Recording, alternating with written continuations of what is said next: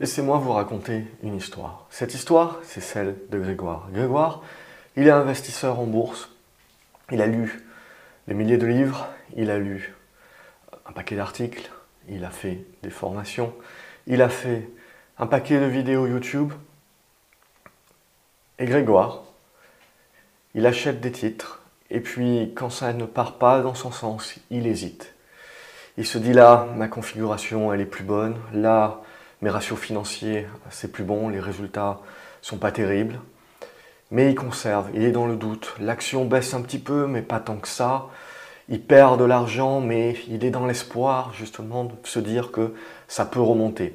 C'est arrivé tellement de fois avant que dès que l'action baissait, il vendait pour pouvoir protéger son capital. Il avait des stop-loss qui s'activaient comme il avait pu le lire. Et puis, quelques jours Quelques semaines plus tard, il se rendait compte que l'action était remontée quasiment au point où il avait vendu, à partir du point où il avait vendu, et l'action était remontée quasiment en ligne droite, et il était passé à côté d'une plus-value, et en plus avait fait une moins-value. Et alors, évidemment, Grégoire euh, s'était dit, ça ne marche pas, ça ne fonctionne pas, c'est frustrant, euh, et je vais arrêter de mettre des stop-loss, je vais euh, arrêter de, de, suivre tout ça. Et évidemment, ce qu'il se passe, c'est que il est dans ce titre. Ce titre baisse un petit peu, mais lentement, c'est pas, pas le crack. Donc il se dit qu'il peut tenir encore la baisse, qu'il peut encore avoir de l'espoir que cette action va remonter.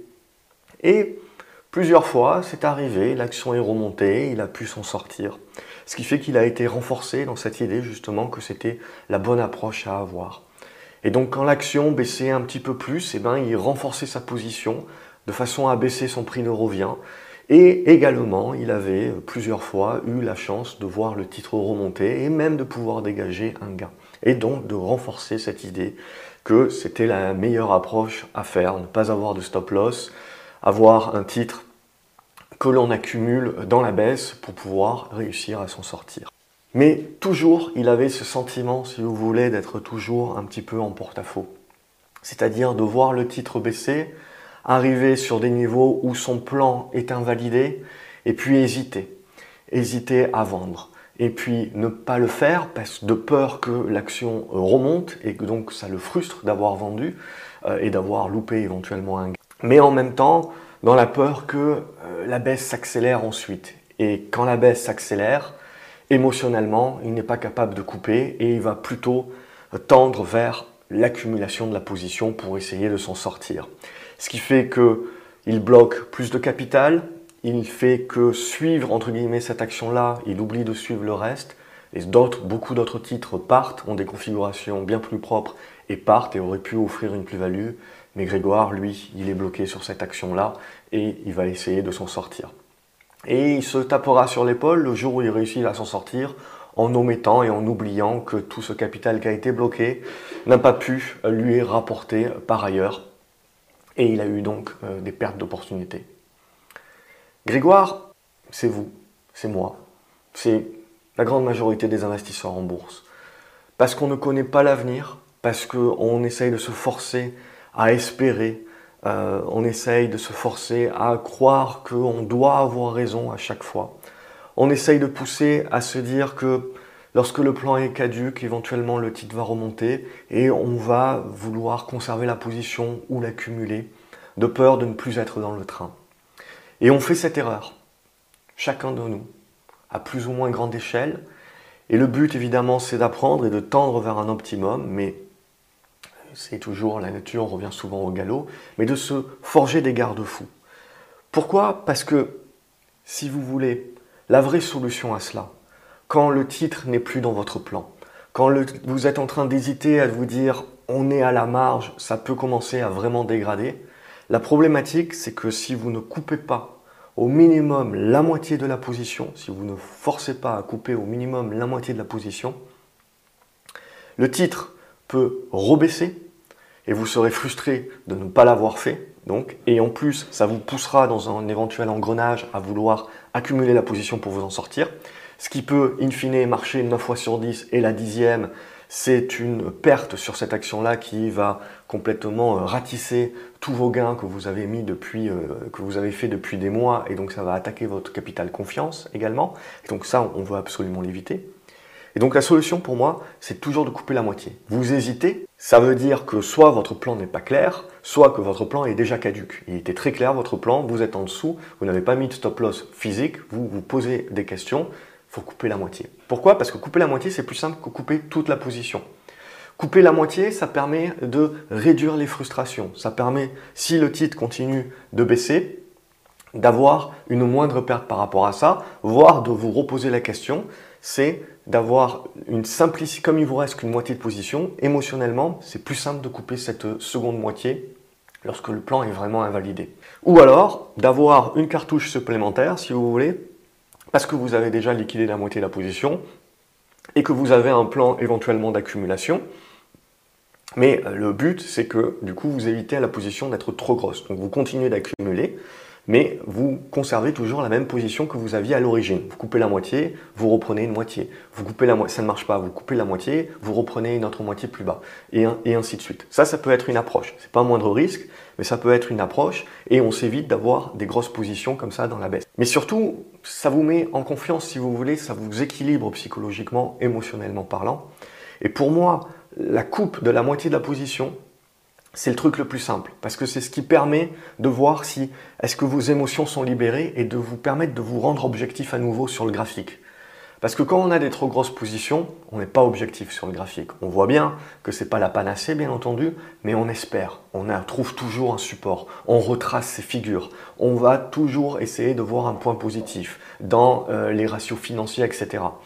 Donc, et ça, c'est pour rester dans notre biais de confirmation, pour nous pousser à croire qu'on va s'en sortir. Et c'est l'erreur. Ce qui est important de comprendre, si vous voulez, c'est qu'on doit protéger le capital. Et il y a deux erreurs pour moi que la majorité des investisseurs font et qui sont responsables de 80% des frustrations. C'est justement quand le plan est caduque, qu'il soit fondamental ou qu'il soit technique, on vire la moitié de la position, ça va simplifier les prochaines décisions. Et l'autre part, c'est toujours où on se dit je conserve la position parce que tu vas voir que je vais la vendre, et elle va partir sans moi à ce moment-là. Ça arrive souvent. Mais l'erreur, ce n'est pas de vendre, ce n'est pas l'erreur. L'erreur, c'est vous avez suivi votre plan, donc ce n'est pas une erreur. Vous vendez, vous prenez votre moins-value. L'erreur, c'est de ne pas continuer à suivre cette action-là, parce que vous avez passé du temps à l'observer, à l'analyser, à la connaître, et de ne pas re-rentrer lorsque vous avez un nouveau signal d'achat. C'est ça la vraie erreur. La vraie erreur, si vous voulez, c'est les gens qui vont acheter une valeur, et puis dès qu'ils en sortent on perd ou on gain, ils arrêtent de la suivre et ils passent à autre chose. C'est dommage, c'est beaucoup de travail d'analyse qui est mis à la poubelle alors qu'on peut être en train de mieux connaître cette action-là, mieux connaître comment elle réagit, mieux connaître son business. Donc avoir une confiance un peu plus dans les plans que l'on met euh, en œuvre et pas juste être sur du pur technique. Donc pour moi, honnêtement, si la majorité des investisseurs faisaient ces deux choses-là, c'est-à-dire être dans la capacité de vendre la moitié de la position dès que le plan est caduque, plutôt que de se poser 36 000 questions et in fine ne pas vendre et être en mode espoir ensuite, ce qui amène un certain engrenage. Et la capacité, même quand on est sorti de la position et qu'elle a été plus ou moins frustrante, de continuer de suivre et de rentrer sur un nouveau signal. De ne pas hésiter à rentrer sur un nouveau signal. Et là aussi, si on hésite, si on a peur parce qu'on s'est pris quelques bananes sur ce titre, on rentre qu'un tiers ou une moitié de position. La solution, vous le voyez, c'est pour les deux choses, c'est pour les deux choses la, même solution. C'est de rentrer et de sortir en plusieurs fois. C'est ça qui va vous permettre d'éviter de jouer aux devinettes. C'est ça qui va vous permettre de contrôler mieux les positions et l'émotivité que vous avez associées à ces positions-là. Et c'est ça, in fine, qui va vous permettre d'accroître vos performances. Non parce que vous êtes capable de trouver les prochaines pépites encore mieux que d'habitude, ou que vous êtes euh, capable de, faire des plus gros profits. Non, parce que vous êtes capable, justement, de faire de moindres pertes, d'être moins frustré et de ne jamais hésiter à prendre les positions sur lesquelles vous avez des signaux, plutôt que parce que vous êtes pris quelques bennes avant, rester euh, sur le bas-côté en vous disant oui, il y a un signal, mais j'ai tellement peur, je me suis pris des bennes, etc., que j'y vais pas. Et c'est ces actions-là, évidemment, qui montent pour, euh, évidemment, dans la, loi, dans la loi de Murphy, de l'emmerdement maximum. Mais donc, c'est ça l'idée. C'est on ne connaît pas l'avenir. Je ne sais pas dire si, quand j'achète 10 actions, laquelle va performer mieux que les autres. Même souvent, c'est celle que je pense va le moins performer qui performe le plus. Donc je ne suis pas là pour jouer aux devinettes à qui est la meilleure, qui sera la meilleure. Je suis là pour acheter les signaux. Et je dois acheter tous les signaux. Je dois suivre mon processus, je dois suivre ma stratégie.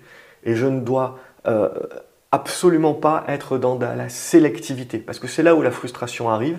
Et c'est là où je commence à gérer ma stratégie non pas comme un processus, mais euh, avec des émotions où je vais avoir une sélectivité. Bien sûr, on est souvent obligé, de par notre capital, d'être sélectif, mais je pense que la sélectivité, ce n'est pas d'acheter, puisqu'on a 10 titres qui ont des signaux, ce n'est pas d'acheter seulement un titre, c'est d'essayer d'en acheter au moins 5 ou 6, mais avec des moindres positions. Et ensuite, on va accumuler ce qui fonctionne et on va réduire, alléger ce qui ne fonctionne pas.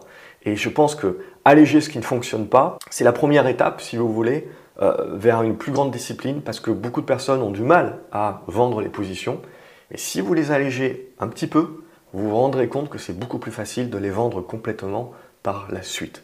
Voilà pour ce conseil qui peut paraître simple, qui peut paraître également quelque chose de sens commun, mais que la majorité des investisseurs n'appliquent pas. Et s'ils l'appliquaient, croyez-moi, les performances seraient bien meilleures et surtout les frustrations bien moins importantes. Et nous, sous-estimez jamais les niveaux de frustration qui derrière vous empêchent de prendre un certain nombre de positions qui euh, sont euh, la performance future que vous auriez pu faire. Comme d'habitude, n'oubliez pas de vous abonner à la chaîne, de liker les vidéos, de la partager éventuellement sur les réseaux si vous pensez que ça peut aider d'autres investisseurs. Dites-moi ce que vous en pensez dans les commentaires, proposez-moi peut-être euh, d'autres idées de vidéos, etc. Et euh, voilà, je me ferai un plaisir de vous lire, de vous répondre. Je vous dis à la prochaine. Merci d'être resté jusqu'au bout. Et n'oubliez pas de regarder une autre vidéo qui s'affiche quelque part à l'écran. Excellente journée à vous les graphes et à la prochaine. Salut